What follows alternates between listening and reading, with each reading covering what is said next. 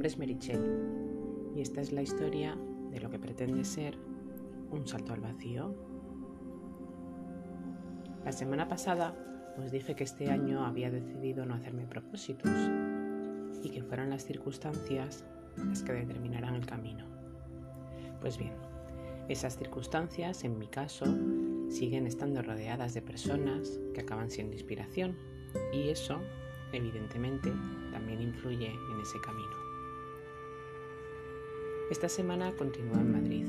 Debería haber vuelto a Almería, pero al final no me ha quedado otra que seguir aquí.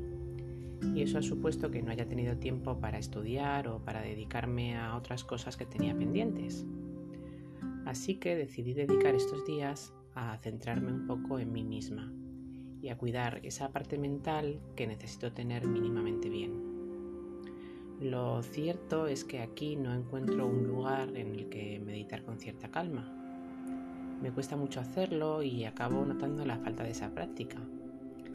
Así que en lugar de eso, estos días he vuelto a esas personas que me rodean, que me dan paz, que me inspiran y a la vez me dan calor en este camino.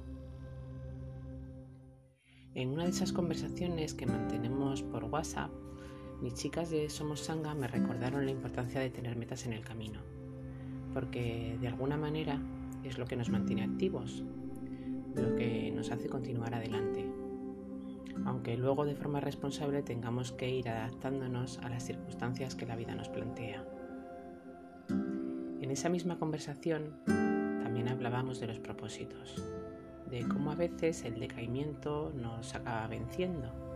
Y es entonces cuando debemos estar atentos a las señales que nos vayan apareciendo para reencontrarnos con esa energía que nos da el impulso necesario para continuar.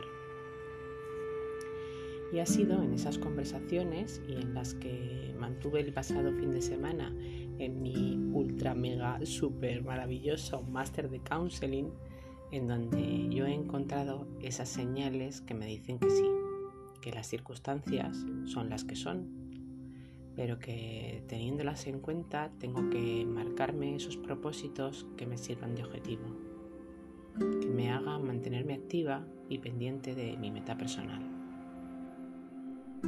Así ha sido como he empezado a pensar en ellas, en esas tres capacidades que quiero trabajar este próximo año. Y digo este próximo año porque yo tengo la suerte de haber nacido a finales de enero, lo que significa que mi particular vuelta al sol está a punto de comenzar. Y por eso va a ser para este próximo año para el que me vaya a marcar esos tres propósitos.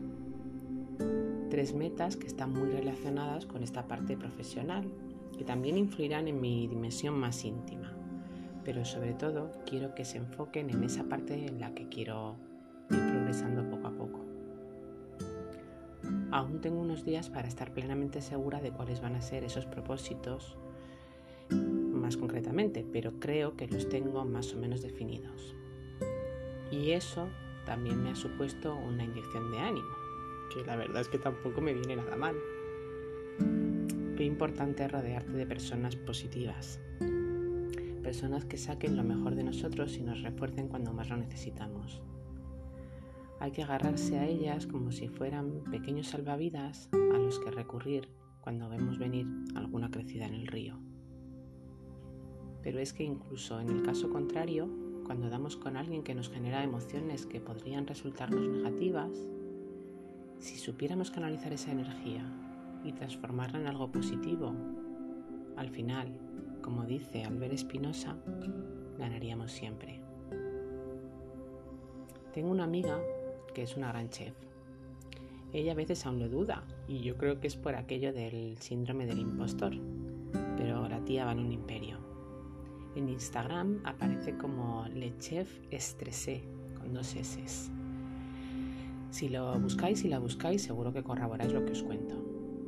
El caso es que estos días ella ha tenido una experiencia negativa que le ha generado sentimientos de rabia y de tristeza y comentándolo esta semana le decía que buscara la parte positiva de esas emociones y que transformara ese coraje y esa pena en la energía necesaria para elaborar mejores recetas aún. porque seguramente eso la iba a llevar a nuevos retos, a nuevas colaboraciones o a nuevas experiencias que sin haber tenido esas emociones previas, seguro que nos iban a dar. Tenemos esa maravillosa capacidad de sacarle la parte positiva incluso a las circunstancias más adversas.